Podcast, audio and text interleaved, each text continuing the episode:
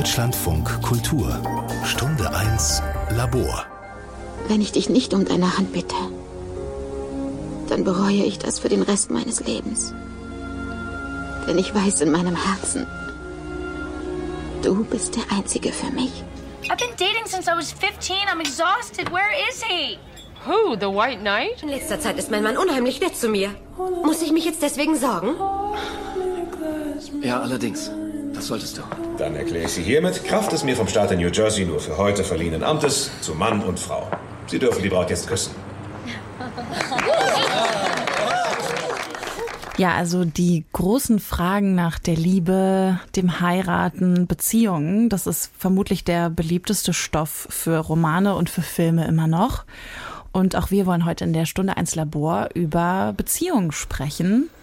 Und es fängt vielleicht schon damit an, dass wir beim Stichwort Beziehung irgendwie sofort an monogame Liebesbeziehungen denken. Das ist irgendwie noch immer das und auch die Ehe, worum sich ja alle anderen Formen der Beziehung so kreisen. Und wir, damit meine ich mich, Charlotte Weinreich und hier mein Kollegen neben mir. Wladimir Balzer. Hallo. Und wir haben zwei Gesprächspartnerinnen für dieses Thema hier heute zu Gast im Studio. Nämlich Emilia Roag, eine Politikwissenschaftlerin, die, ich würde sagen, viel Aufsehen erregt hat. Unter anderem und auch mit einem Buch, was uns und mich ganz auf jeden Fall mit inspiriert hat zu diesem Thema, nämlich das Ende der Ehe für eine Revolution der Liebe. Und äh, sie hat auch viele andere Veröffentlichungen gemacht, ist auch politisch aktiv. Und ich bin sehr gespannt auf das Gespräch. Hallo Emilia. Hallo. Und dann haben wir gedacht, äh, was wäre besser, als dem eine Paartherapeutin sozusagen entgegenzustellen oder das damit zu ergänzen. Anna Wilitzki sitzt hier neben mir, Paartherapeutin und Psychologin. Und ja, wir haben uns gefragt, was sagt jemand, die sich die, ja, das Optimieren und das Halten von Liebesbeziehungen im Grunde ja auch zum Beruf gemacht hat, zu Emilia Roax Thesen. Und so sind wir hier äh, in dieser Viererrunde gelandet. Hallo Anna. Hi, freue mich hier zu sein. Ich freue mich sehr auf diese Runde. Ich glaube, es gibt viel, viel zu besprechen. Und vielleicht beginnen wir damit, dass tatsächlich, Charlotte, ich glaube, wir haben darüber gesprochen, als ich irgendwie auf dich zukam und sagte, irgendwie dieses Buch, das Ende der Ehe. Ja. Das ist irgendwie der Hammer und es ist auch ein bisschen anstrengend für mich als Mann, das zu lesen. Ja, es, es war wirklich sehr lustig, weil es hat damit begonnen, dass du das Buch angefangen hast zu lesen und immer wieder so meintest, oh, ich lese da gerade jetzt dieses Buch, das Ende der Ehe heißt es und ich muss ganz ehrlich sagen, ich muss das echt immer wieder weglegen, weil es ist wirklich, also du warst am Anfang, äh, muss man fairerweise sagen, du warst nicht gleich begeistert. Es Nee, war für dich nee, schon eine Challenge Nee. und dann bist du aber irgendwann hat's dich gepackt. Ich habe das auch gelesen, äh, weil das da haben wir uns zum ersten Mal kennengelernt auf der Leipziger Buchmesse. Da habe ich äh, ein Gespräch mit Emilia äh, moderiert und wollte mich sehr, sehr gut vorbereiten. Natürlich jede Seite gelesen. Und es geht ja dann nicht nur um Fragen an die Ehe, an diese Institution, an diese staatliche Institution, sondern auch an uns Männer, welche Rolle wir spielen.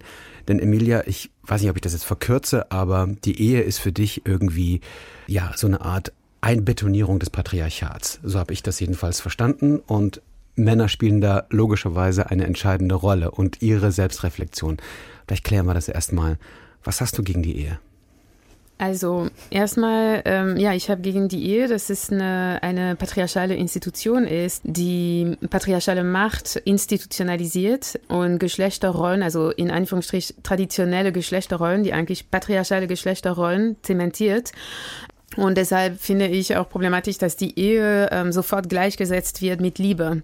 Das heißt, wenn ich schreibe das Ende der Ehe, dann sind viele Menschen empört, weil sie glauben, dass ich das Ende der Liebe äh, einfordere, was ich natürlich nicht tue. Ich glaube sogar, dass die Ehe die, die Liebe nicht immer zugute kommt. Und ähm, Genau, also das heißt, was äh, auch problematisch ist an der Ehe, ist, äh, dass es diese ganze Institution beruht auf die Idee von Besitz. Es beruht auf die Idee von Besitz, nicht von den jeweiligen PartnerInnen, sondern es beruht auf die Idee von Besitz, Besitz der Frauen. Das heißt, die Frauen werden durch die Institution Ehe wurden auch historisch als Tauschobjekte behandelt, ähm, die eben von dem Vater zu dem Mann, zu dem neuen Ehemann auch übergeben wurden. Und äh, bis heute sehen wir, dass ähm, Frauen in einer Ehe immer noch von äh, großen Teilen der Gesellschaft, und das bleibt auch in unserem äh, Unterbewusstsein auch verankert, dass die Frau eben ihrem Ehemann gehört. Das heißt, dass diese Idee, dass äh, eine Frau sich nicht, also nicht selbstbestimmt ist, dass ihr Körper ihr nicht gehört, sind Altreste oder Reste, ne, weil so alt ist es nicht, eben von einer Gesetzgebung, die Frauen äh, in der Obhut, also in der politischen, finanziellen Obhut ihrer Männer auch gedrängt hat und auch äh, körperlich. Ne? Das heißt, das, also die Vergewaltigung in der Ehe ist erst seit äh, 1997 strafbar. Das heißt auch lange nicht, dass es bestraft wird. Aber ähm, große Dunkelziffer genau. auch natürlich. Ja, ne? genau. Mhm. Ja, das habe ich gegen die Ehe. Jetzt mal ganz zusammengefasst kurz und knapp. Was ich irgendwie gedacht habe, ist so diese Tradition auch der Ehe, auch was du eben meintest, dieses symbolische dass in vielen Hochzeitszeremonien noch immer die Frau dem Mann übergeben wird, mhm. irgendwie, oder von ihrem Vater dann an einen anderen Mann weitergereicht wird, sozusagen. Das ist immer noch sehr präsent. Und trotzdem habe ich mich gefragt, verändert sich die Ehe nicht auch total oder hat sie sich nicht auch total verändert? Ja, das wäre vielleicht jetzt auch irgendwie so eine Frage, auch an dich, Anna, so wie äh, in, in, deine Praxis kommen da vor allem verheiratete Paare? Mm, das würde ich gar nicht so sagen. Ich glaube, das ist auch das fast einer der, ähm, der einzigen Punkte, wo ich ein bisschen sozusagen beim Lesen die ganze Zeit mich dran gestoßen habe, dass ich das gar nicht so als Ehe nur sehen würde, sondern Ben eher als gemein allgemein die Beziehung mm, mm. muss dann dahin anders gesehen mm. werden. Zu mir kommen wirklich Paare, ja, verheiratete Paare, aber ähm, auch unverheiratete Paare, monogame Beziehungen und ähm, polyamoröse, polygame Beziehungen und so weiter. Und noch viele andere Modelle auch. Aber ich denke auch, es, es verändert sich auf jeden Fall was. Ähm, die Frage ist nur, hat sich genug verändert? Also es gibt wirklich Beziehungen, wo auch ich denke, da, ähm, das war kein verheiratetes Paar, aber wo er, ich glaube, ein Erbe bekommen hat ähm, von seiner Familie und ab dem Zeitpunkt hat er seinen Kontostand nicht mehr geteilt mit ihr. Also mhm. er hat ihr dann so, und dann sind sie in diese Falle reingetapst. Die hatten Kinder, deswegen haben sie sich schon ein bisschen das Geld geteilt, aber er hat ihr dann angefangen, ähm, Taschengeld zu zahlen. Oh und wenn sie angesprochen hat, dass ähm, einfach, einfach zu wissen, damit auch sie planen kann, die Zukunft und was, was da sozusagen finanziell bei den beiden liegen, weil natürlich, nicht natürlich, aber bei denen war es dann auch so, dass sie ähm, für die Kinder zu Hause geblieben ist, bei allen dreien, hat er, hat er sich geweigert. Mhm. Und ähm, da, dann sind wir natürlich wieder in diesen alten Dynamiken drin. Und dann habe ich aber auch ein paar, die sind schon ähm, sehr lange zusammen seit dem Studium, jetzt ähm, über 20 Jahre. Und in der Zeit hat ähm, er ähm, finanziell sehr, sehr, sehr, sehr, sehr, sehr viel aufgebaut. Mhm. Und ähm, er hat sofort alles ähm, gesetzlich so klären lassen, dass egal was passiert, jetzt hat sie 50 Prozent und sie wird auch danach immer 50 Prozent haben. Also es gibt halt beide Formen. Mhm. Aber ja, Entschuldige, du willst was sagen. Nee, nee, ja, klar, ich will was sagen, weil es ist sehr interessant in deinen beiden Beispielen. Mhm. Also die Männer haben die Macht zu entscheiden, ja. was sie machen. Er hat die Macht zu sagen, nein, ich mhm. werde meine Finanzen nicht teilen. Und mhm. er, der andere hat die Macht auch zu sagen, nein, ich werde das teilen. Und das ist das Problem. Das heißt, dass wir in einer Gesellschaft leben, wo es ihnen, ähm, wo ihnen diese Macht gegeben wird, was sie mit diesem Geld machen. Und das ist Geld, das sie nicht einfach verdient haben, ohne dass ähm, sie irgendwem in was schulden, sondern sie konnten dieses Geld ansammeln, weil es zu Hause Frauen gegeben hat. Äh, ge äh, ja, es hat äh, Frauen gegeben, die ähm, sich um die Kinder gekümmert haben, um den Haushalt gekümmert haben und das alles umsonst gemacht haben. Und das ist meine Kritik an der Ehe. Also man kann nicht sagen, ja, ach ja, es kommt drauf an, es gibt die und die, die sind, na, es ist alles unterschiedlich, kann man nicht pauschalisieren ja, das geht nicht darum, äh, Männer zu pauschalisieren, sondern ähm, eine Gesetzlage und eine Institution ähm, sichtbar zu machen und zu entlarven, die den Männern die Macht gibt. Das ist mein Problem damit. Verstehe ich. Ähm, ich frage mich halt trotzdem nur, ist es die Ehe oder ist es die Beziehung? Weil es ist ja bei meinen Paaren auch, die keine Ehe haben. Ja. Wir rutschen ja in diese Dynamik rein, in dem Moment, wo wir eigentlich vielleicht Kinder haben. Absolut. Weil dann wird es schwieriger, sich zu trennen, weil wir denken, wir müssen für die mhm. Kinder zum Beispiel zusammenbleiben.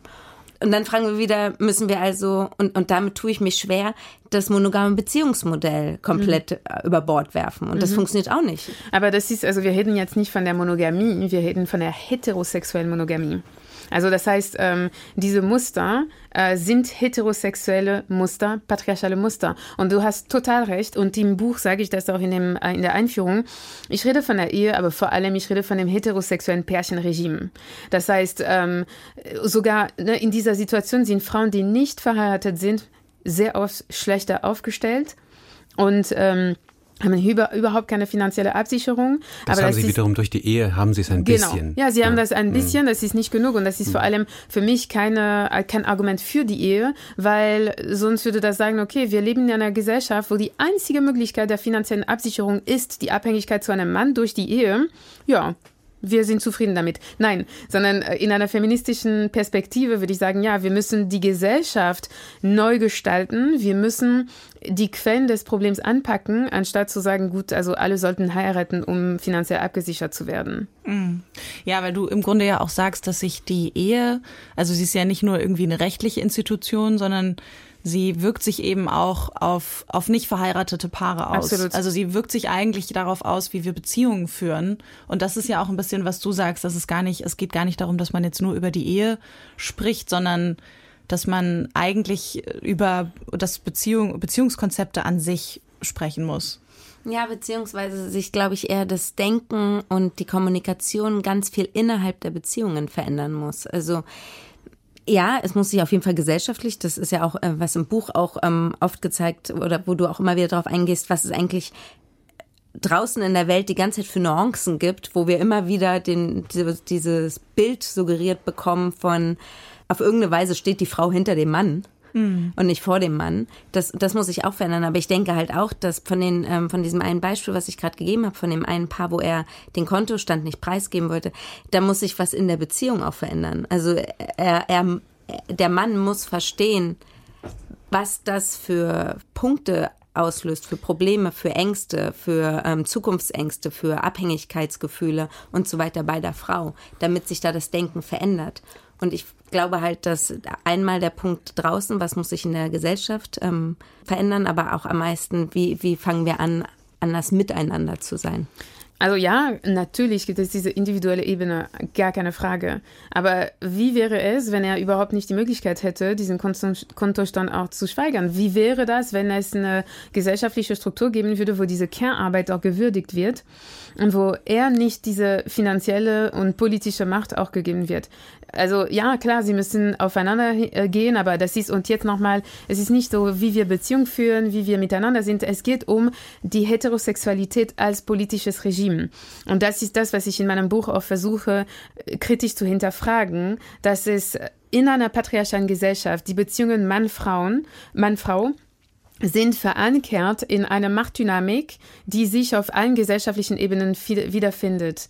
Und deshalb ist es wichtig, über die Heterosexualität als, also nicht als äh, sexuelle Orientierung, äh, sondern als Regime, als politische Organisation des Lebens und, ähm, und auch die Normen, die Erwartungen, die Rollen, die damit einhergehen äh, und die, die, die Macht auch, die damit einhergeht. Ich versuche zu verstehen, die politischen Machtverhältnisse sozusagen in der Gesellschaft haben klare Ausprägung sozusagen in den Beziehungen. Absolut. Sozusagen.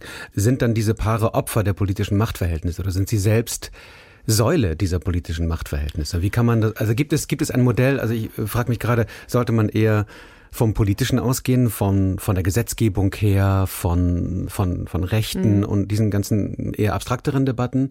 Oder sollte man von den Paaren, von den Menschen selber ausgehen? Also ist, kann, kann Anna was tun also äh, bei der Paartherapie, dass sie die Gesellschaft gerechter macht? Anna kann definitiv was tun und alle PaartherapeutInnen können definitiv was tun, wenn sie aber machtkritisch arbeiten. Ganz wichtig, weil es gibt viele Paartherapien, wo man einfach reingeht und die Menschen werden nur als Individuen wahrgenommen. Mhm ohne dass sie äh, betrachtet werden als Teile eben eines gesamten Systems. Und das kann wirklich sogar schädlich sein, gar nicht, gar nicht hilfreich, wenn diese Positionierungen auch nicht mitgedacht werden, auch in der Paartherapie. Ähm, das muss politisch denken als Paartherapeutin. Ja, also sowieso, ja, alles ist politisch und vor allem in mhm. Beziehungen. Deshalb finde ich das sehr, sehr wichtig, mhm. dass äh, man nicht denkt, okay, wir haben zwei Menschen mit einer Geschichte und mit Emotionen und wir wollen nur mit diesen Emotionen umgehen, ohne die gesamte politische Lage und die Positionierung und die Frage der Macht auch mit zu beleuchten und mitzudenken. Aber was meiner Meinung nach viel zu wenig passiert, ist eben die Betrachtung der systemischen Ebene, politischen Ebene und viel zu sehr auf äh, Individuen. Ne? Also was können Frauen tun? Es gibt so viele Ratgeber für Frauen. Wie können sie ihre ähm, Beziehung egalitär äh, organisieren? Wie können sie äh, feministisch leben etc. Das heißt nochmal. Die sind sinnlos, diese Ratgeber. Die nein, nein, die sind nicht aber sinnlos, aber sie verstärken eine Logik, wo die Frauen immer noch in der Gesellschaft diese ganze emotionale Arbeit Arbeit, diese intellektuelle Arbeit von Veränderung, mhm. dass es auf sie fällt. Mhm. Und dann sind wir in einer, in einer, Situation, wo Männer folgen, wenn sie möchten oder nicht. Und diese Schieflage bleibt dadurch unverändert, sogar verstärkt. Und deshalb diese, Individu diese rein individuelle Ebene reicht auf keinen Fall. Mhm. Ja. Okay, du sagst eben, in Paartherapien müsste man eben diese ganzen systemischen Machtgefälle eigentlich mitdenken. Ja. Ich habe mich nur gerade gefragt, ob es eben nicht trotzdem auch wichtig ist, dass gerade eben in so, in so Paartherapien man dann doch irgendwie, wenn man auf die zwei Individuen schaut, die einen dann da besuchen, die dich jetzt besuchen in einer Praxis, dass sich Männer mitgenommen fühlen. Ich sehe mhm. diesen Punkt total und ich finde auch, dass es nicht die Aufgabe von Frauen auch noch jetzt immer sein sollte, das alles immer mitzudenken und zu sagen, also komm, jetzt machen wir das so und so und ich stelle mir den, den feministischen Wandel jetzt so und so vor, machst du da mit? So nach dem Motto, das ist ja mhm. noch mal mehr auch emotional Arbeit, die dann geleistet werden mhm. muss. Gleichzeitig glaube ich, dass gerade diese individuelle Ebene ja irgendwie wichtig sein muss oder wahrscheinlich wichtig ist, also damit man sich angesprochen fühlt irgendwie von dem und auch vielleicht als Mann für sich merkt, hey, ich habe ja auch total Vorteile davon, wenn diese Machtgefälle, die mich ja auch in Rollen drängen als Mann, wenn, wenn die aufgebrochen werden. Ich weiß nicht, wie erlebst du das in, in deinen Gesprächen? Oder ist das überhaupt was, was ein, was ein Thema für dich ist, Anna? Na, es ist schon wichtig, gerade dieses Bewusstmachen. Also ich sehe das ähm, schon auch genauso eigentlich. In der Therapie muss ich aber sagen, muss man natürlich trotzdem gucken, wie viel Raum da überhaupt dafür ist. Also ich kann nicht ähm, auch noch politische Aufklärungsarbeit leisten. Ähm, ich, ich hatte ein paar, da war das jetzt gerade auch sehr großes Thema, da ist es aber zur Trennung dann auch gekommen dieses Bewusstsein ist wichtig. Ähm, und dann auch nicht nur das Bewusstsein, sondern auch ein bisschen die, ähm, das Verständnis, aber auch die Verantwortung zu übernehmen. Aber wenn die Verantwortung übernommen ist, dann, dann kann ich nicht sagen, so jetzt gehen die Welt und verändere das auch alles. Erst dann können wir an der Beziehung weiterarbeiten, weil erst dann wird wird wirklich gesehen, dass du es verstanden hast. Das, das, dafür gibt es den Raum nicht. Sondern ich finde dann schon, dass diese individuelle Ebene wichtig ist und man dann eher wieder zurück als auf die Sicht als Paar kommt und guckt, wie, wie geht es eigentlich beiden in dieser Situation eigentlich. Und dafür muss dann der Mann sozusagen in den Punkt gehen, jetzt die Beziehung zu verändern. Aber das Gesellschaftliche können wir nicht im, im Rahmen, meiner Meinung nach zumindest nicht, im Rahmen der Paartherapie einfach nicht verändern so groß. Oder ich kann nur hilfreich in dem Fall sein, dass ich helfe, es immer wieder bewusst zu machen, dass das ein Punkt ist. Also es ist ja schon der Punkt, wer bezahlt die Paartherapie von beiden. Mhm. Es ist da häufig dann eher, auch wenn sie sich das Konto teilen, natürlich höchstwahrscheinlich, weil bei mir die meisten Paare Kinder haben, dann das Geld vom Mann. Mhm. Und das ist natürlich dann, wo auch gleich eine, ein Gefühl ist, also zumindest hatte ich, ich weiß, ich hatte das mal ganz am Anfang, glaube ich, eine der ersten Sitzungen, das ist jetzt zum Glück auch schon ein paar Jahre her, dass ich dann einmal, als ich ein mittleren Disput mit dem Mann hatte, selbst kurz Angst hatte, mhm. wird er jetzt die Paartherapie beenden, weil, weil ich gegen ihn gesprochen habe. Und dann wusste ich auch, das kann nicht sein, dass das ah, jetzt sozusagen spannend. jetzt hier gerade ähm, sehr, eine Dynamik sehr gut, dieses Beispiel. Ja. also er, er, extrem er, er hat versucht, das zu dominieren, oder was? Diese Runde zu dominieren? Nein, nein, also nein, ich, ich bin mit ihm in Disput gekommen. Manch, es gibt ganz verschiedene äh, Gründe, warum, äh, warum ja. ich auch mal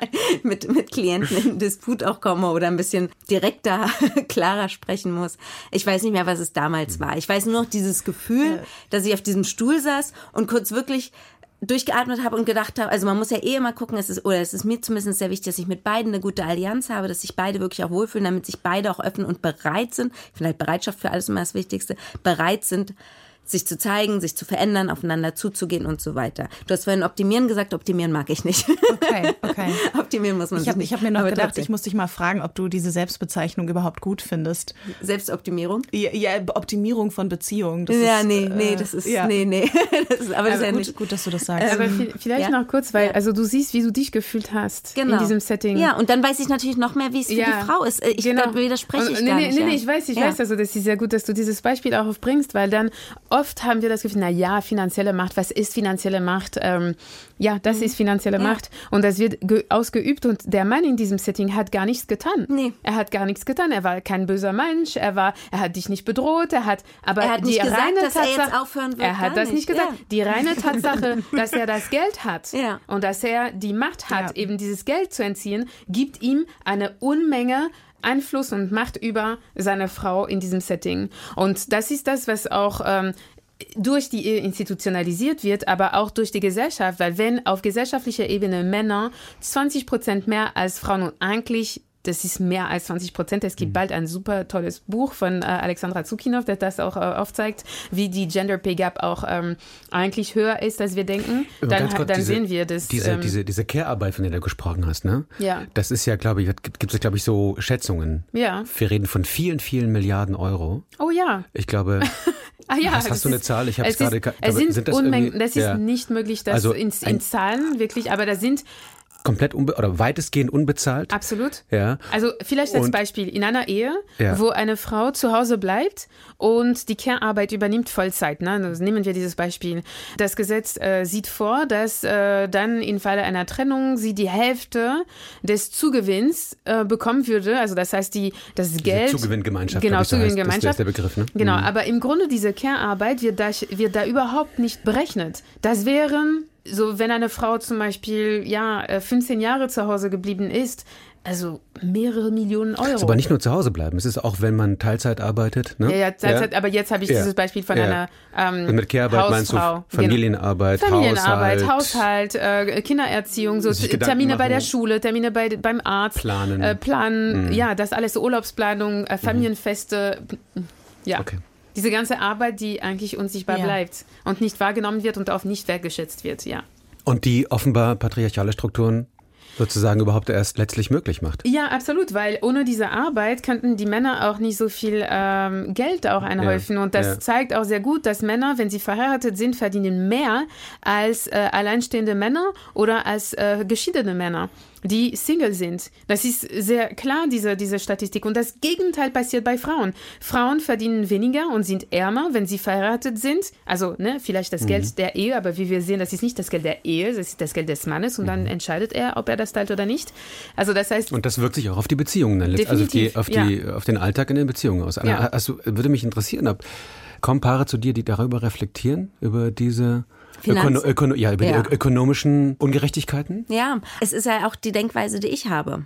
Also es ist ja nicht der Mann, der da sitzt und sagt, ähm, ich habe das Geld, ich habe die Entscheidungsfreiheit, sondern es ist auch die Ehefrau oder die Partnerin und ich, die äh, das assoziieren. Das ist, das ist auch, wie die Macht wirkt in unserer Gesellschaft. Wenn man Macht hat und wenn diese Macht auch so schon lange etabliert ist, verfestigt wird durch Institutionen, durch Kultur, durch Politik, dann braucht man nichts tun, um diese Macht aufrechtzuerhalten. Es läuft von sich. Genau, das aber dadurch würde ich, glaube ich, das R gerne rausnehmen. Ich glaube, du, du nicht. du, Ähm, du, du würdest was gerne das rausnehmen? R, also der Mann, er, sowas, sondern ich finde, es ist Na die doch, weil, Gesellschaft. ja, nein, nein, nein, weil, also warum, also dann, wenn wir sagen, das ist die Gesellschaft oder das ist das Patriarchat. Nee, ich weiß, sie wird gesteuert von, von und dann sind wir wieder bei den Männern. Ja, Ja, und das heißt also, dass er sich nicht bewusst ist von seiner Macht, ist ein Privileg. Und deshalb ihn komplett rauszunehmen. Aber viele sind sich doch bewusst. Also ich würde mal Ja, behaupten, ja, na klar, also, ich persönlich ja. kenne Männer, die Ja. sich dessen bewusst sind. Ja, absolut. Die ändern vielleicht nicht genug. Natürlich. Aber. Es gibt also zum Beispiel, äh, es gibt Männer, und das äh, kenne ich aus meiner Umgebung direkt, wo der Mann mehrere, also ich habe be- drei Beispiele aus meiner Familie und auch direkt in Umgebung und aus mehreren Generationen, also die Generation meiner Mutter, meine Generation, wo der Mann meinte, naja, du kannst dir nicht leisten, wegzugehen. Du kannst es dir nicht leisten, dich zu trennen.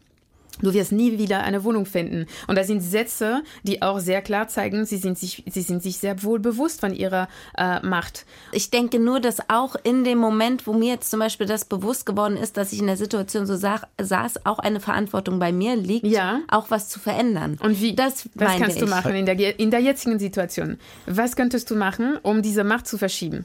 Als Paartherapeutin. Als? Paartherapeutin. Mhm. In, Genau. in dem Kontext, Ja. in dem Moment. Ja. Dass Oder- ich genau oder- darüber spreche, was ich in dem Moment empfunden habe. Okay. Das, also wäre Und- zumindest und- mein Ansatz. Nee, nee, das ist, das ist Weil gut, Emilia, aber. du sagst ja, du sozusagen, das ist ja der Ursprung auch von vielen Paarproblemen. Ja, tatsächlich. Also ja. sozusagen, dass man über eine andere Schiene rangeht, nicht über die Psychologie, also auch Ja. über die psychologische logischerweise, aber eben auch mehr über die politische. Also ist, wäre das ein Modell, Anna? Würde mich interessieren. Könntest du das Also, in dem Moment äh, Ja. so sagen? Bringst du da überhaupt deine eigenen, Ja. also deine eigenen Emotionen in, in so eine Situation mit rein? Wenn ich denke, dass es hilfreich sein könnte, dann spiegel ich das schon, das, Mhm. was es gerade in mir auslöst. Es kann auch manchmal helfen, dass, wie gesagt, könnte ich dann vielleicht sogar die Tür öffnen, dass die Frau genau das Gleiche auch sagt. Ah, ja. Also das, das kann schon hilfreich sein. Aber wo- worauf ich ja eher gerade hinaus wollte, ist, dass ich finde, ich als Frau muss mich auch verändern, ja. damit das funktioniert und sich was verändert.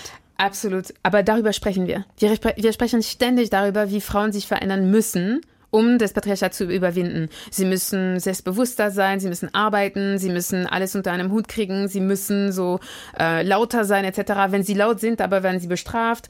Na, also das heißt, über die Rolle der Frauen reden wir die ganze Zeit. Es gibt super viele Bücher darüber. Ja. Aber es wird nicht über die Rolle der Männer. Und das ist in Unterdrückungssystemen eine Logik, die äh, wieder gefunden wird. Das heißt, es ist immer die Menschen, die vom System benachteiligt werden. Es wird von ihnen erwartet, dass sie ihr Verhalten ändern. Aber nicht umgekehrt oder dass es nicht von beiden Seiten kommt. Also ja, Frauen müssen sich bewusst werden, okay, äh, ich bin jetzt in einer finanziellen und äh, politischen totalen Schieflage. Das heißt, es hängt wirklich sehr viel von ihm ab. Deshalb verstehe ich viele Frauen, die alles versuchen und ihm so Podcasts schicken, Bücher in die Hand drücken, auch mit Sachen, die vorher auch schon markiert sind. Das bitte sollst du lesen und wie fühlst du dich dabei? Und, und, und. Also ja. auch, auch wieder so eine Art Emotional Care Arbeit, oder? Oh ja, ja. Ja, ja. ja, ja, Und intellektuelle Arbeit, weil es ist auch, ne, also es verlangt eine gewisse, so die Sachen klar auszudrücken, rüberzubringen, also pädagogische Arbeit, intellektuelle Arbeit, emotionale Arbeit, ja. Äh, es ist kolossal, das, was von Frauen verlangt wird oder was nötig ist, um eben diesen Marktgefällen zu überwinden. Während die Politik eigentlich nichts macht. Und ja, nee, äh, Ehegattensplitting abschaffen, nein, warum? ja. Wobei das heute, äh, haben wir vorhin noch drüber gesprochen, Vladi und ich, wurde heute, hat Lars Klingbeil äh, das gefordert. Das Okay. Ehe, also Der gut, es ist erstmal eine Ja. Forderung. Oh, Aber ja, das ja, also- Die Debatte wird geführt, aber. Okay. Also es ist, es Ich ist bin schon, gespannt. ja, ja, ich da auch. ist, ich, ich auch. da ist, glaube ich, wirklich Es ist- Bewegung es- drin. es das tut sich was. ja. Ich glaube Buch genau, genau. Wer weiß. Liegt auf seinem Das liegt auf seinem Nachttisch. Er dachte sich, Mensch, jetzt heute könnte ich doch mal die Debatte einbringen. Schaffst du, ich lese gerade was Schönes, ich weiß gar nicht.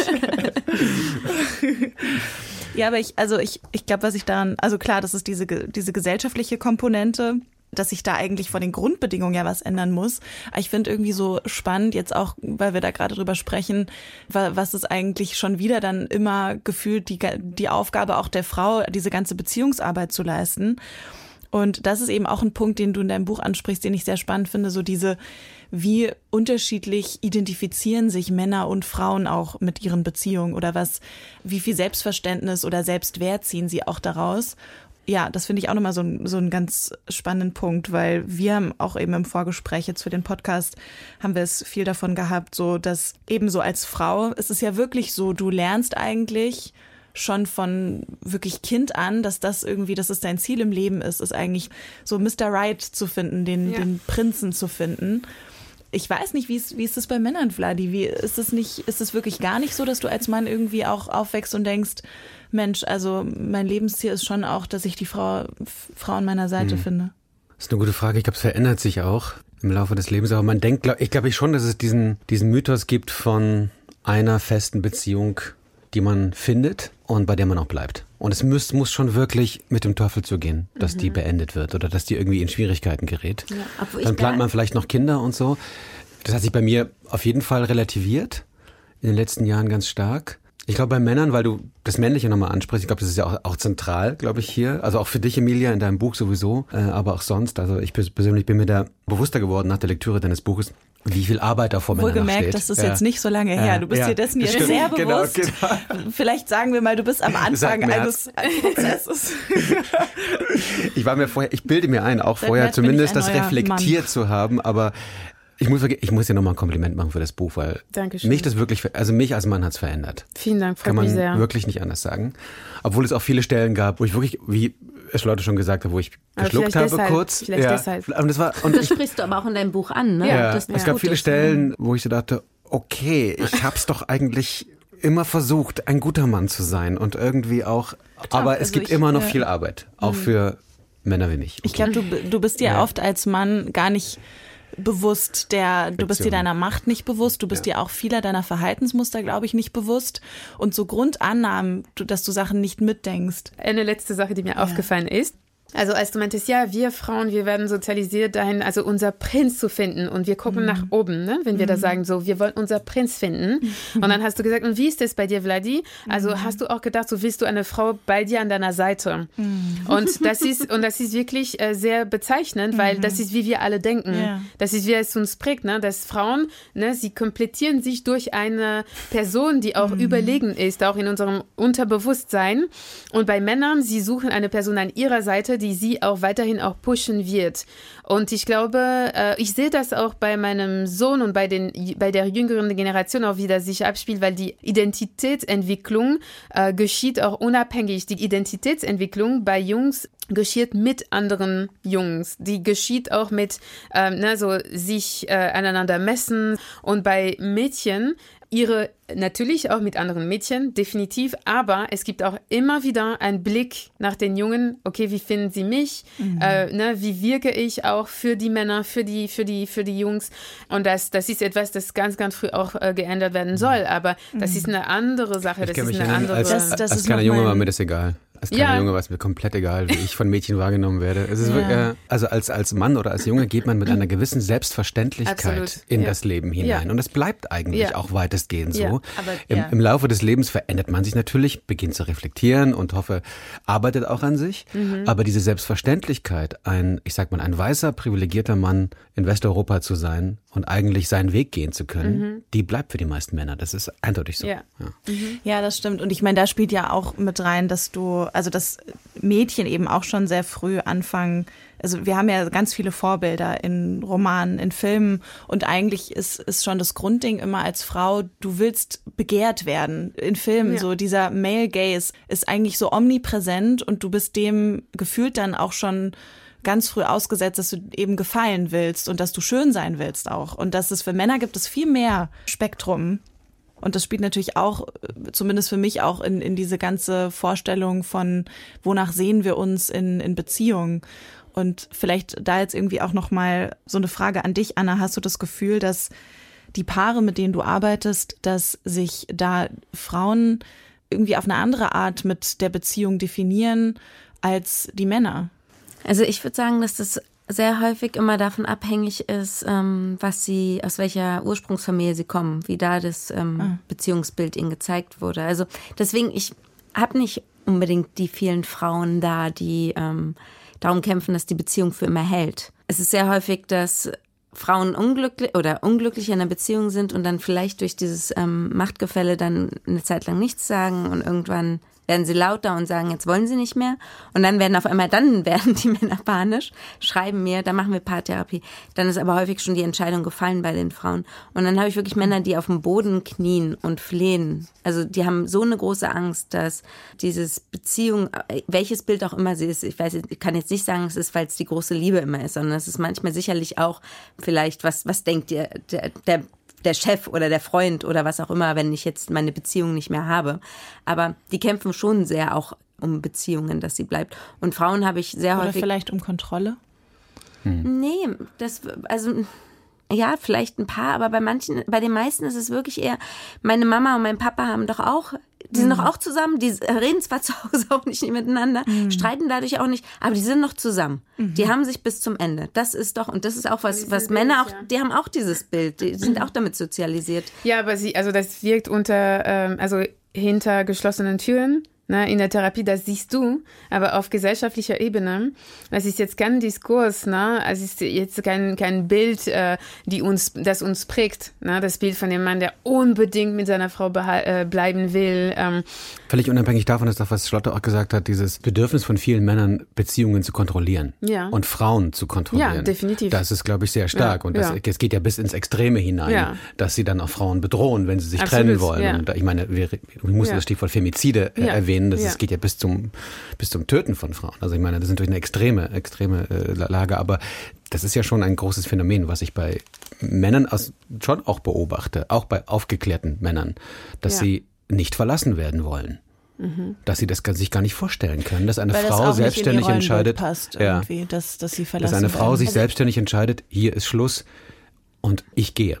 Und das bestreite ich gar leben. nicht, aber ich weiß auch, ich habe deinen Punkt ja verstanden, Frauen leisten schon so viel, aber Frauen werden genauso, ich mache jetzt mal mit Anführungszeichen, eklig, wenn es um Trennung geht. Ab dem Moment, wo auf einmal Trennung ganz klar da ist, wird es unterirdisch für drei Wochen. Egal ob von Frauen, die massiv schlimm werden, ähm, auch mit Drohungen und sonstiges, genauso auch wie Männer ist vielleicht Aber das geht jetzt nicht darum. Also wir, wir, wir sagen jetzt nicht, okay, Frauen sind die bessere Menschensorte. Nein, nein, das, ich das, nein, und ich, also das heißt, es geht jetzt, also weil das ist auch oft ein Problem, wenn wir das Patriarchat auch äh, kritisieren oder so versuchen zu entlarven, dass es dann oft gedacht wird, okay, sie sagt, die Frauen sind besser. Nein, das sage nee, ich auch nicht. Ich, meinte ich damit aber, auch nicht. Aber deshalb, nee, weil wir sprechen über Macht jetzt. Wir sprechen über diese Machtsituation, die äh, sich in Beziehungen wiederfinden und auch auf gesellschaftlicher Ebene oder die Tatsache, ne, so ja, Stichwort Femiziden, Gewalt, Drohungen etc., darf man auch nicht unterschätzen, wie das sich dann abspielt und dann zu sagen,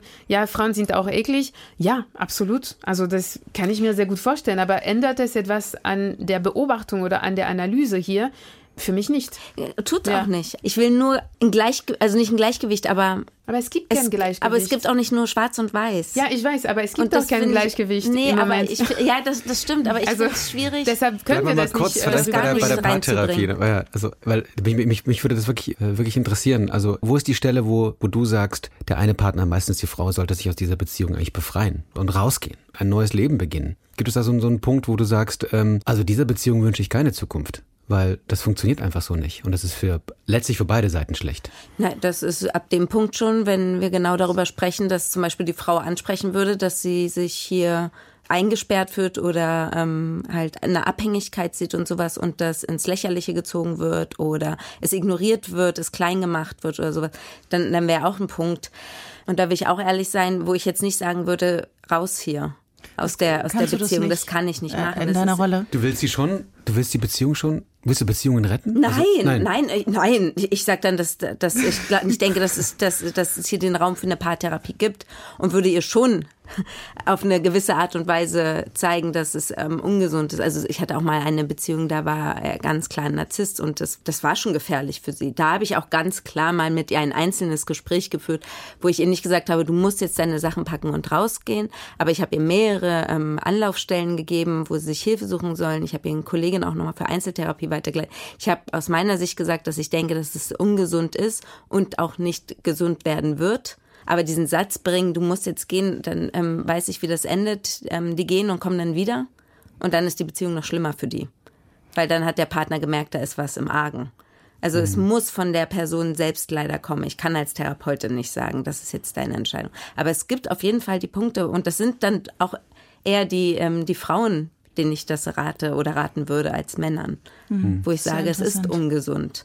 Also das ist schon ein Muster, was du auch feststellst in deiner Arbeit eher. Dass du Frauen mehr anregen dass musst. Beziehungen eher für Frauen. Sich äh, rauszubewegen. Das ist für sie ungesund, ja, dass mhm. es prozentuell sehr viel höher mhm. ist ähm, für Frauen, dass es ungesund ist und dass sie gehen sollten, ja. Mhm. ja. Und, und, an welcher Stelle würdest du sagen? Wundert mich nicht. Mhm. An welcher Stelle würdest du sagen, es gibt andere Modelle, es muss nicht unbedingt, um es sich vielleicht vor diesen politischen Strukturen mal zu lösen. Es gibt andere Modelle, die vielleicht auch Menschen glücklich machen können, die eben nicht die klassische, um mal wieder beim Thema Ehe zu bleiben, monogame, traditionelle Beziehung mhm. betreffen, sondern sich öffnen zum Beispiel. Das ist ja etwas, was, glaube ich, auch in der jüngeren Generation heutzutage ganz viel diskutiert wird und mhm. äh, viel präsenter ist als noch früher. Mhm. Erstmal unabhängig von Ehe und Treue, all diesen großen Begriffen, die ihr wahrscheinlich bei einem anderen Mal nochmal besprechen müsst. Aber dass du sagst, äh, versuch doch mal eine Öffnung. Wie oft passiert das? Das ist nicht wirklich, was ich vorschlage. Das muss auch vom Paar kommen. Aber wenn ich das Gefühl habe, da ist sozusagen von einer Seite das Interesse schon da, dann fangen wir an, darüber zu sprechen. Also wenn wir jetzt wirklich nur beim Thema Beziehungen sind, das ist, da kann so eine der größten Bindungsverletzungen entstehen, wenn ähm, man das als Paar entscheidet. Und aber vielleicht sind wir sogar wieder beim Machtgabe, dass ähm, ich da auch häufiger das Gefühl habe, wenn der Mann das möchte, dass die Frauen mitziehen und das erst so nach drei, vier Sitzungen rauskommt, dass sie das eigentlich gar nicht führen wollen, dieses Beziehungsmodell. Ähm, andersrum sagen Männer super klar, nein, das ist nichts für mich, das will ich nicht. Also das hm. ist schon auch wieder ein Unterschied. Hm. Aber es funktioniert genauso gut und genauso schlecht wie die monogamen Beziehungen. Also es kommt immer auf die ich würde sagen, die Hauptbeziehungen dann auch bei den Beziehungen drauf an und auch wie, ähm, wie offen auch über ähm, all diese Dinge gesprochen wird, wie, ähm, wie man bereit ist, aufeinander zuzugehen, wie man zuhört, ähm, wie man bereit ist, halt auch wirklich sich in diese unbequeme Wahrheit hineinzusetzen ähm, und das anzunehmen und nicht immer wieder äh, ja Ausreden zu finden oder sich erklären zu müssen oder sowas, sondern man einfach sagt, ich nehme das jetzt an, dass die Person sich so und so fühlt. Und da kommen dann natürlich, jetzt komme ich immer wieder zu dem Thema zurück, aber es ist halt auch wirklich wichtig, sehe ich ja auch so. Da kommen dann natürlich auch ähm, Punkte so, ja, aber dafür kann ich ja nichts, wie die Gesetzlage ist oder dass das so ist. Ähm, oder wir haben halt drüber vorher gesprochen und es hat von Anfang an mehr finanziell Sinn gemacht, dass sie zu Hause bleibt oder sowas. Und da bin ich halt dem Punkt, da fängt es für mich dann doch erstmal in der Beziehung an, dass ähm, jetzt in dem Fall dann der Mann akzeptieren muss, dass das aber ein Problem ist, mhm. egal warum. Es ist ein Problem. Es geht mindestens einer Person nicht gut. Es geht mindestens meiner Meinung nach auch den Kindern auf lange Sicht nicht gut, weil sie ja auch wieder was lernen, was, was nicht, ähm, was nicht gut ist. Und deswegen, und da kommt für mich darauf an, dass Paare bereit und offen sind, egal ob jetzt in einer monogamen Beziehung oder in welchem Beziehungsmodell auch immer, einfach anzunehmen anzunehmen, sich mit reinzusetzen in den Schmerz und dann gemeinsam zu gucken, okay, was können wir, und da bin ich wieder im Wir, aber ich muss als Paartherapeutin immer das Wir sehen. was können wir tun, damit das dir besser geht, damit es uns besser geht in der Beziehung, dass sich das einfach besser anfühlt. Und ich würde mir halt auch erhoffen, dass wenn das sich so entwickelt, dass Paare da mehr beieinander sind, Männer mehr auf die Frauen dann da auch eingehen und bereit sind, noch mehr Wechselmodelle zu machen, auch lauter zu werden, indem sie sagen, es kann nicht sein, dass ähm, die, die Väter, die wie viel Prozent auch immer das sind, die ähm, dann Elternzeit mm, nehmen, mm. das drei Monate ist. In all diesen Themen muss sich was verändern. Und ich glaube als, in, aus, als Paartherapeutin halt häufig, dass eher Veränderung kommt, dass wenn wir wirklich mitfühlen, was die anderen wirklich durchmachen, und dann die Entscheidung treffen, dass das wirklich nicht fair ist, anstatt dass wir, und ich glaube, gerade Männer fühlen sich ungern gedrängt und machen immer zu. Das habe ich auch in der Paartherapie, die machen dann zu und dann komme ich nicht weiter. Und deswegen, und jetzt komme ich nochmal zu dem Punkt, ist es mir, glaube ich, manchmal einfach immer wieder diesen Wir-Punkt wichtig reinzubringen, weil ich denke, das öffnet die Türen, damit Mhm, aber der eine Punkt sich wirklich da auch verändert. sieht man, ne, wie viel, ja, wie viel sich man auch verstellen ja. muss, so wie viel man also emotionale Arbeit leisten kann, um überhaupt so etwas sehr Offensichtliches auch, ähm, dass es etwas Offensichtliches und Faktisches auch akzeptiert bekommen. Aber gibt es denn, entschuldige, wenn ich da einhage, gibt es denn Modelle, ich sag mal, jenseits politischer Reform, die du ja mhm. auch forderst, der ganz konkreter Reform ja. im Steuerrecht, mhm. äh, in der, was sozusagen auch die Akzeptanz von Care-Arbeit angeht, alles was, was da noch, Ehegattensplitting, was da noch gemacht werden kann, was die Menschen selber machen können, was sozusagen in verschiedenen Liebesbeziehungen verschiedenster Art, zum Beispiel durch das Öffnen, mhm. durch das Öffnen einer Beziehung mhm. möglich ist, indem man das vielleicht einfach öffnet, den, den Liebesbegriff ja. erweitert. Mhm. Äh, du schreibst ja sogar von eher so Communities, sozusagen, die vielleicht wichtiger sind als mhm. immer nur dieses das klassische Paar, was ja, sich dann wobei, vielleicht auch so in die eigene mhm. Welt zurückzieht und so. Mhm. Ich weiß nicht, ob, ob, das, also ob das, das, ein Modell ist, dass man äh, auf dieser persönlichen Ebene was ändern mhm. kann. Ich sage jetzt nicht so, okay, wir sollten alle in Kommunen leben und die Communities sind besser. Ich habe nur gesagt, es gibt jenseits der monogamen heterosexuellen Kernfamilie andere Modellen, die auch für uns funktionieren. Und vor allem, wir leben in einer Gesellschaft, wo es eine Hierarchie der menschlichen Beziehungen gibt und ganz an der Spitze gibt die heterosexuelle monogame Ehe und fast auch äh, auf dem gleichen Level die heterosexuelle monogame Beziehung unverheiratet. Und das schwächt auch ähm, die, also Fürsorgegemeinschaften, Communities ähm, einerseits und andererseits sind diese kleinen Einheiten von zwei Eltern also zwei Erwachsenen und äh, ein, zwei, drei, vier Kinder oder ein, zwei, drei Kinder. Sie halten auch gesellschaftliche Ordnung aufrecht. Und wenn ich über gesellschaftliche Ordnung spreche, vor allem hier in Deutschland, Ordnung ist positiv äh, besetzt als Wort. Aber das ist eine patriarchale Ordnung, die auf einer Hierarchie basiert, die auch auf ein Machtgefälle basiert. Und deshalb diese Ordnung, diese ähm, Geschlechterordnung sollte meiner Meinung nach und auch ähm, der Meinung vielen, vielen, vielen Feministinnen nach aufgebrochen werden. Und ähm, ja, also Communities, Gemeinschaften sollten auch mehr Platz haben in der Gesellschaft. Sie sollten auch anerkannt werden. Freundschaften und die Bindungen, die in Freundschaften auch. Die Öffnung von Beziehungen ist jetzt keine Lösung an sich, überhaupt nicht. Also wenn die patriarchale Machtverhältnisse genau gleich bleiben, dann würde ich sagen so, mh, hm, also hetero Menschen, ich weiß nicht, ob es dann eine gute Idee unbedingt ist, diese äh, Beziehungen zu öffnen, weil wie wir sehen, wenn der Mann das will, dann kann er eben das ausleben, ohne die emotionale Arbeit auch äh, zu leisten, die dafür nötig ist, weil ähm, nicht, monogame, nicht monogame Beziehungen, genauso wie monogame Beziehungen, verlangen eine große Menge an emotionaler Arbeit.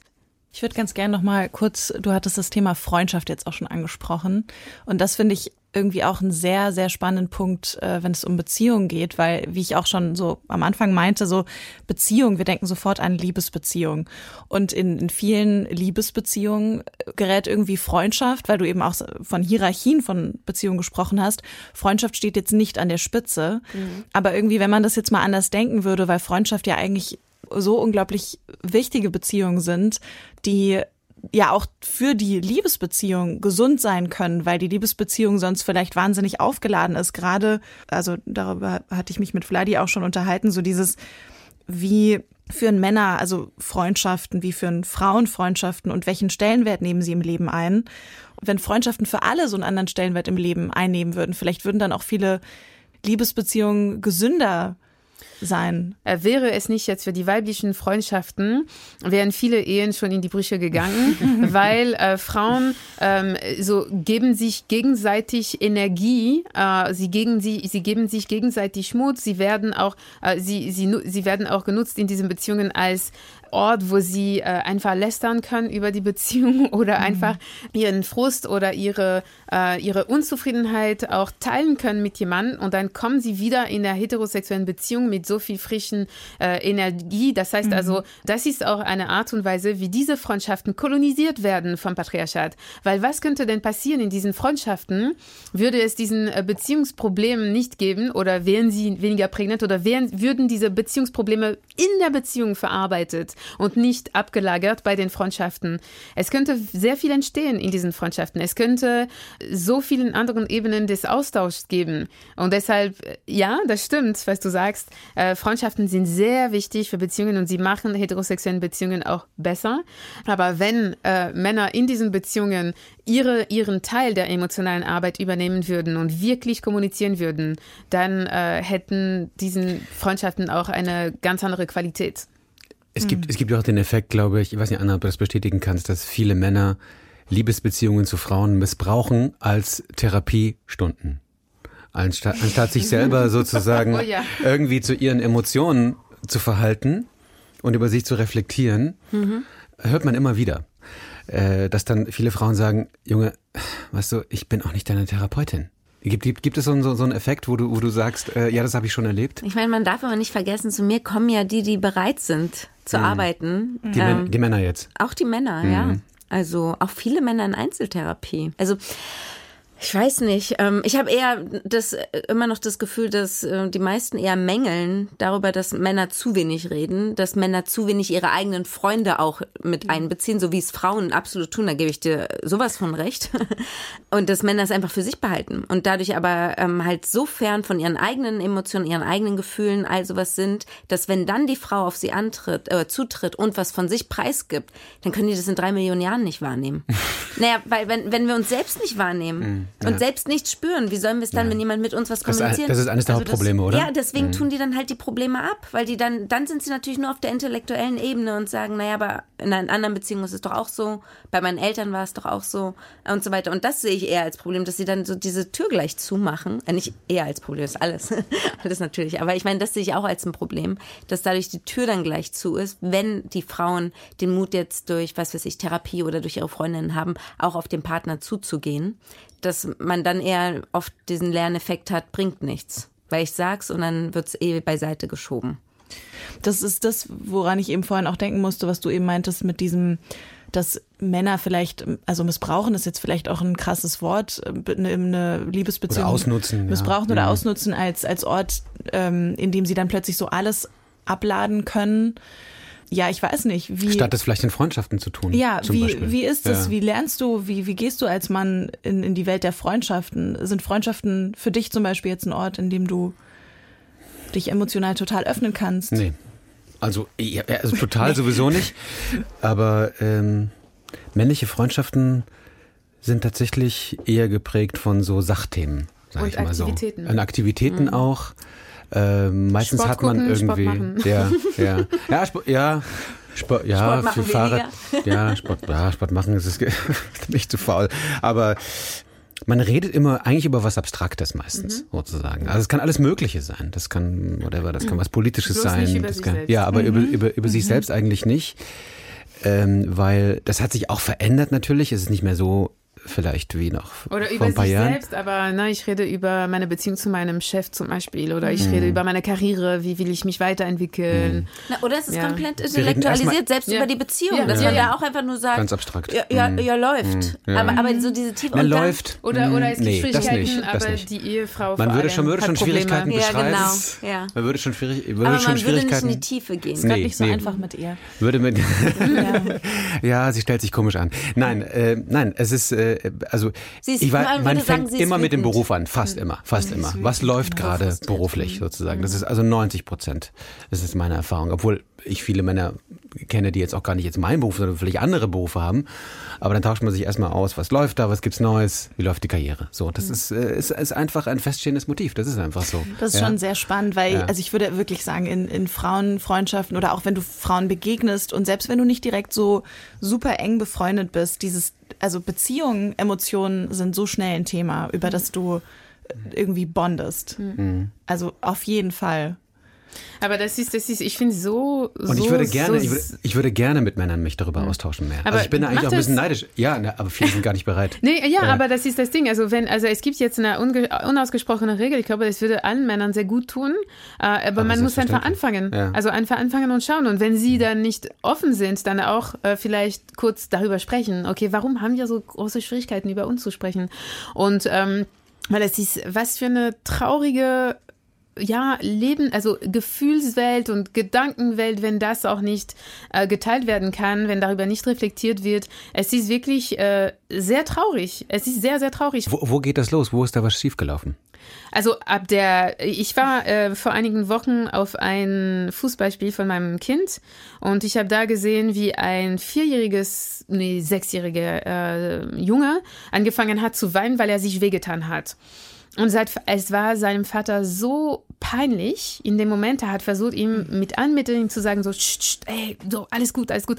Weil Jungen wird sehr früh vermittelt, dass sie höchstens eine Emotion ausdrücken dürfen und das ist Wut und Aggression. Also Wut dürfen sie ausdrücken.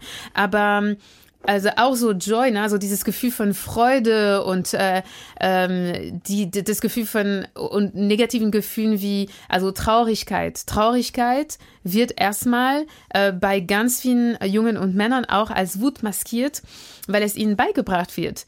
Und das fängt schon mal da an, dass Jungen wird nicht erlaubt, einfach vollständige Menschen zu sein. Sie dürfen keine vollständigen Menschen sein. Ähm, sie, sie müssen eine Seite von sich kultivieren, die eben dem patriarchalen Skript auch entspricht, nämlich wettbewerbsfähig, aggressiv, so mit Muskeln. Das ist auch eine Sache. Ich sehe das mit meinem Sohn, er will unbedingt Muskel haben. Ja, und ähm, also Kraft, ähm, Schnelligkeit, da sind, da sind Sachen, die bei, die bei, die bei Jungs eben gefördert werden. Wir, also wir erziehen Mädchen, ne, also wir haben das Gefühl, es tut sich was, ja, es tut sich was, aber es wird vor allem von Mädchen verlangt, dass sie wie die Jungs werden. Sie müssen abenteuerlustig sein, sie müssen wettbewerbsfähig, sie müssen sich durchsetzen. Aber es wird nicht von den Jungs verlangt, dass sie eben auch weicher werden, dass sie mehr zuhören, dass sie nicht so viel Platz einnehmen, dass sie auch gucken, okay, wie geht's der Person, mit der ich jetzt gerade gesprochen habe oder was ich jetzt gerade getan habe? Was, was ist die, die, die Auswirkung von meinem Verhalten? Das lernen sie nicht wirklich. Äh, und ich sehe das, ja, weil Hm. ich auch einen Junge er erziehe und, ähm, und merke, so viel hat Du sich. versuchst vieles, aber kommst auch an deine Grenzen, oder? Ähm, ja, ich versuche alles, was ich Sohn? kann. Aber Mhm. er hat auch einen Vater, der nicht besonders feministisch ist oder so. Er würde von sich behaupten, er ist feministisch, aber er praktiziert Ah. nicht. Da kommen wir auch zu, einem- zu einem interessanten Punkt. Wahrscheinlich müssen wir einen eigenen Podcast machen. Das viel, also es ist schon es gibt schon Männer, die sich als feministisch bezeichnen würden, mhm. aber das glaubst du oft nicht? Das ist Koketterie oder? Also äh, ich habe neulich einen Tweet gesehen und ich fand sehr witzig, ähm, ja, men are be like, uh, I'm a feminist, but non-practicing. ja, okay. genau. Und deshalb, also wenn Männer äh, Sie wissen, sich, dass es cool ist, aber sie Ja, es gibt auch jetzt neue, also Männer, die sich als die Oberfeministen auch profilieren und jetzt so Podcasts machen wollen und sich so als, ne, die, und wenn man in ihren Beziehungen guckt, die sind die allergrößten Patriarchen. Mhm. Ähm, und deshalb, also das ist, also es wird jetzt ein bisschen so, man kann sich damit schmücken in bestimmten Kreisen. Und das ist ein Problem, weil, also für einen Mann feministisch zu sein, heißt erstmal äh, aus dem äh, Sockel runterzukommen. Es heißt aus der überlegenen Position, die Gesellschaft, ähm, die, die, die ihnen zugeschrieben wurden, rauszutreten.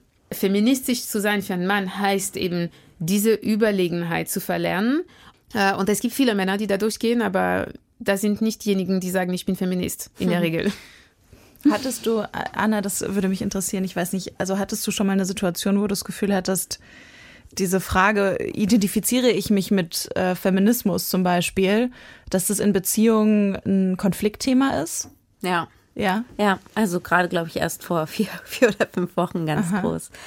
Also das Konfliktthema ist dadurch entstanden, dass dann die ganze, die letzten Jahre natürlich in Frage gestellt wurden. Wie waren da die Dynamiken? Und es ist ganz, ganz schwierig, oder nicht ganz, ganz, aber es ist schon schwierig, natürlich immer in Beziehungen zurückzugehen und dort Bindungsverletzungen aufzuarbeiten als Paar. Das kann eine Affäre sein, das kann ähm, ein Satz gewesen sein, der gesagt wurde, aber man schafft es.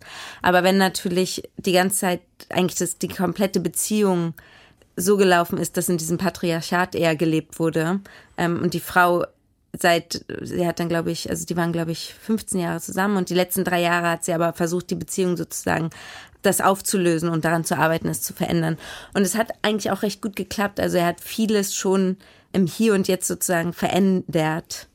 Aber dieses Schuldeingeständnis von davor hm. So weit ging es nicht. Und das hat dann die Beziehung auch beenden lassen, weil es einfach zu viel war, was da waren. So kleine Nuancen, ähm, Gefühle, wo, wo sie sich auch sozusagen bedroht gefühlt hat durch mhm. eine, eine gewisse Lautstärke vor, mhm. von der Situation. Mhm. Und das war dann halt, das war aber so viel, dass es halt schwierig war, das alles aufzuarbeiten. Und dann ist es manchmal auch für beide eher wichtig, finde ich, dann diesen Cut zu machen von der Beziehung und eher mhm. daraus zu lernen, beide, damit ähm, das nicht so. Also sie hat ja auch gesagt am Anfang, das hat, hatte schon eine, eine spezielle Dynamik, als sie zusammengekommen sind, beruflich gesehen. Das würde sie nicht nochmal machen. Mhm. Und das ist natürlich auch wichtig für ja. sich selbst zu erkennen. Schon da war eigentlich eine Grenze, die ich damals, aber so jung wie ich war, noch gar nicht erkennen konnte. Mhm. Jetzt habe ich sie erkannt. Und dann finde ich es auch wichtig, dass man so eine Beziehung hatte, wenn man es schafft, da rauszukommen und das zu verändern. Und natürlich aber dass er auch ähm, vieles erkannt hat. Ja, es sind nur Nuancen, aber was halt schon eine Lautstärke weil äh, das, das natürlich eine andere Stimmlage ist, dass das auch schon Thema sein kann und dass man das, und da ist der Punkt halt auch respektieren muss und annehmen muss und da halt dann nicht sich rechtfertigt, indem man sagt, aber ich habe eine tiefere Stimme, deswegen ist sie lauter, weil dann kommen wir nicht weiter, dann wird, wird sie die ganze Zeit wieder ähm, weggedrängt. Also auch da ist es dahin gegangen, dass sie Bücher rausgesucht hat, Podcast rausgesucht hat, auch unterstrichen hat und all sowas. Und dieser ja, Mental Load ist einer der ähm, gerade größten Themen, würde ich sagen, auch in der Paartherapie. Und es ist immer lustig, wie Frauen versuchen, den Mental Load zu erklären in ihren Beziehungen, indem sie YouTube-Videos, Instagram-Videos immer mhm. schicken.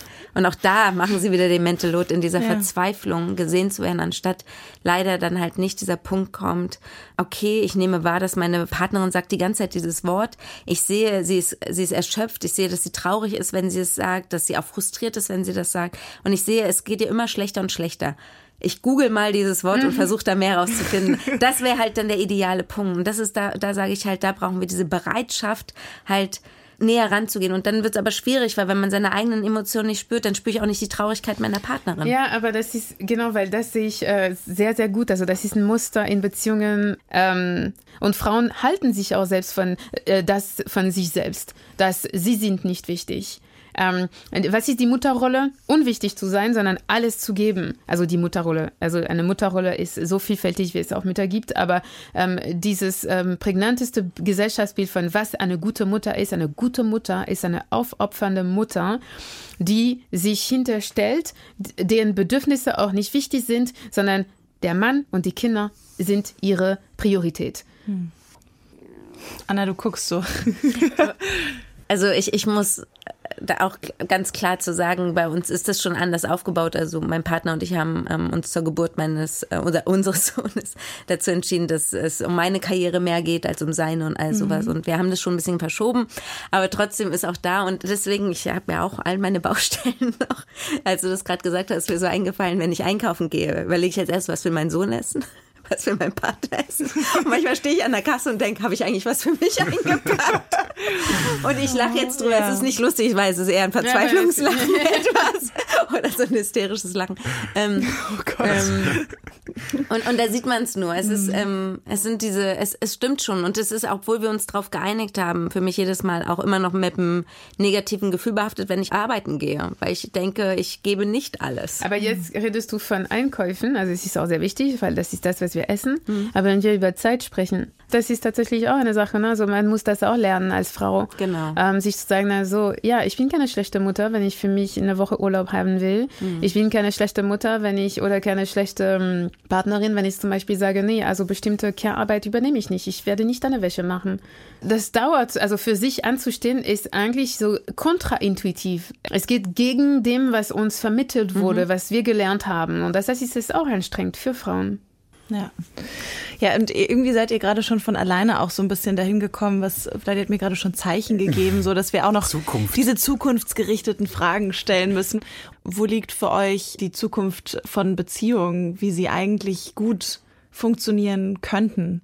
Sehr offen jetzt bewusst gefragt. Sehr, da ja? kann man auch vielleicht mal von diesem Heterosexuellen auch mal auch Genau, mal, ich, auch deswegen sage ich jetzt auch ja. unbedingt sowieso. Also wir müssen vielleicht noch mindestens 20 Podcasts zu diesem Thema machen.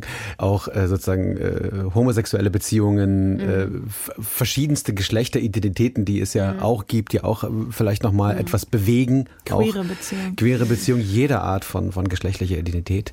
Anna, vielleicht fangen wir mit dir an, sozusagen. Was, Ach, was, schade, was, was, hättest du schon ja, drauf also, aufbauen können, wenn da was Gutes gesagt sonst, sonst, sonst doch Emilia. Okay, nein, nein, nein, alles gut. Dann doch Emilia. Okay, ich denke, oh, okay, ich habe mich schon angesprochen aber, gefühlt, aber, aber, na gut. okay, okay. Wie ihr wollt. Ihr dürft euch jetzt drum streiten, wer jetzt anfängt. Genau, genau. Okay. Es geht um Zukunftsbilder. Nee, also ich würde sagen, ähm, ich lebe so ausschließlich äh, queer, lesbisch seit ähm, sechs, sieben Jahren und ich würde nie wieder nie wieder zurückgehen. Also das kann ich auch schon mal sagen.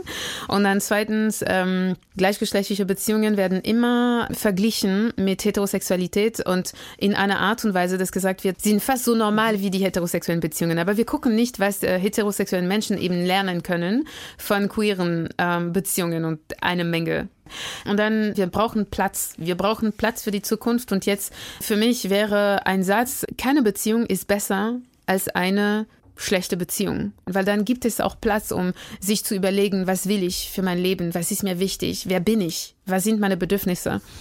Und äh, dann können wir gemeinsam und anschließend dem Kampf gegen das Patriarchat für eine Revolution der Liebe, für eine feministische Revolution, wo wir alle auf Augenhöhe lieben wollen, wo Care-Arbeit und ähm, wo alle Aktivitäten, die äh, lebenswichtig sind und uns am Leben erhalten, da sie mehr Platz einnehmen, da sie gewürdigt werden ja, daraus werden, glaube ich, schönere Beziehungen entstehen. Hm. Okay. Wow, das ist eine Vorlage, oder? Ja, so ein Spaß. ähm, ja, ich, ähm, ich denke, es ist einfach wichtig, dass, und ich das hatte ich ja schon im, im Laufe des Podcasts auch öfter gesagt, dass man hinkommt halt und wirklich auch das Wort würdigen fand ich gerade sehr schön, dieses Annehmen und würdigen einfach und erst damit anfängt, um dann in das wirklich ehrliche und richtige Verstehen zu kommen, was bei einem anderen, einem Partner, Partnerin passiert dass man einfach da genug Raum schafft und sich auch immer wieder klar kommt, dass man immer wieder neu lernen muss. Das, ob es jetzt, das ist, was wir aus der Kindheit gelernt haben, dass zum Beispiel große Mädchen oder große Jungs nicht weinen dürfen oder sonstiges und man dann lernt, das mit Wut zu zeigen, dass das natürlich verlernt werden muss, aber es muss auch das eventuell verlernt werden, wie man noch vor zwei Jahren miteinander geredet hat bereit sein, sozusagen dann zu gucken, okay, vor zwei Jahren war das vielleicht für dich noch kein Thema, dass ich so und so mit dir geredet habe, aber jetzt ist es und das ist auch in Ordnung. Das ist gut, dass du es jetzt sagst, dass es mehr Anerkennung findet. Dass wir es schaffen, dass so, ähm, ja, so Dinge sich einfach auch in der Gesellschaft verändern, ohne dass auf den Schultern zum Beispiel von Frauen passieren muss oder dass die die lauten, bösen, aggressiven wieder sein müssen oder sonstiges, sondern dass das einfach zusammen funktioniert, indem die einen vielleicht mehr abgeben von, und ich sage jetzt zum Beispiel von Positionen im Beruf, weil das brauchen wir auch, weil wir brauchen die Anerkennung. Ne? Ich, ich würde sagen, ich bin die beste Mutter in den drei Stunden, nachdem ich arbeiten war, weil ich ich selbst war, weil ich mich gefühlt habe, weil ich Zeit für mich hatte, für das, was ich auch liebe, neben meinem Kind natürlich. Ja, wo sind wir? Bei welchem Wort Gleichberechtigung? Hm, ja, sehr schön, sehr schöne Schlussplädoyers hier für die Zukunft ja. von Beziehungen. Und ja, ich glaube, uns steht eine Transformation bevor. Ich hoffe es. Ich glaube, sie ist irgendwie, fängt sie gerade erst an. Hm. Und die Jungs haben mehr zu tun, glaube ich. Das ist äh, du als die Botschaft. hier in der ja, Runde genau. die, die Eltern, ne, weil die, die Jungs alleine, also die Eltern haben sehr viel zu tun. Ja. Mit ihren Jungs, ja. Und ja. wir sind weit davon entfernt. Oder allgemein auch. Ich meine, unsere Jungs sehen auch die anderen Männer auf der Straße, auf dem mhm. Fußballplatz. Also auch mhm. dein Junge hat ja die Szenerie oh, ja. gesehen. Und deswegen eigentlich alle, also alle Männer, ob jetzt Väter oder nicht. Ja. Ähm, mhm. Und natürlich auch besonders, aber ähm, ja, auch wirklich die Politik, damit im Fernsehen auch was gezeigt wird, woran man sich auch orientieren kann als also wenn man Logo Rollen, als kleines Kind dann Rollenvorbilder. Ja. Mhm. Ja. Vielen, vielen Dank, dass ihr da wart. Dr. Emilia Roark und Anna Wilitzki. Ihr habt das so wunderbar gemacht. Ich glaube, ich habe dem gar nichts mehr hinzuzufügen. Nee, einfach nur noch unsere Namen vielleicht, ja, oder? So für ja. die, fürs Protokoll. Ja, ja, hier sitzt noch Charlotte Weinreich. Und Wladimir Balzer. Vielen Dank fürs Zuhören. Dankeschön. Dankeschön. Danke. Tschüss.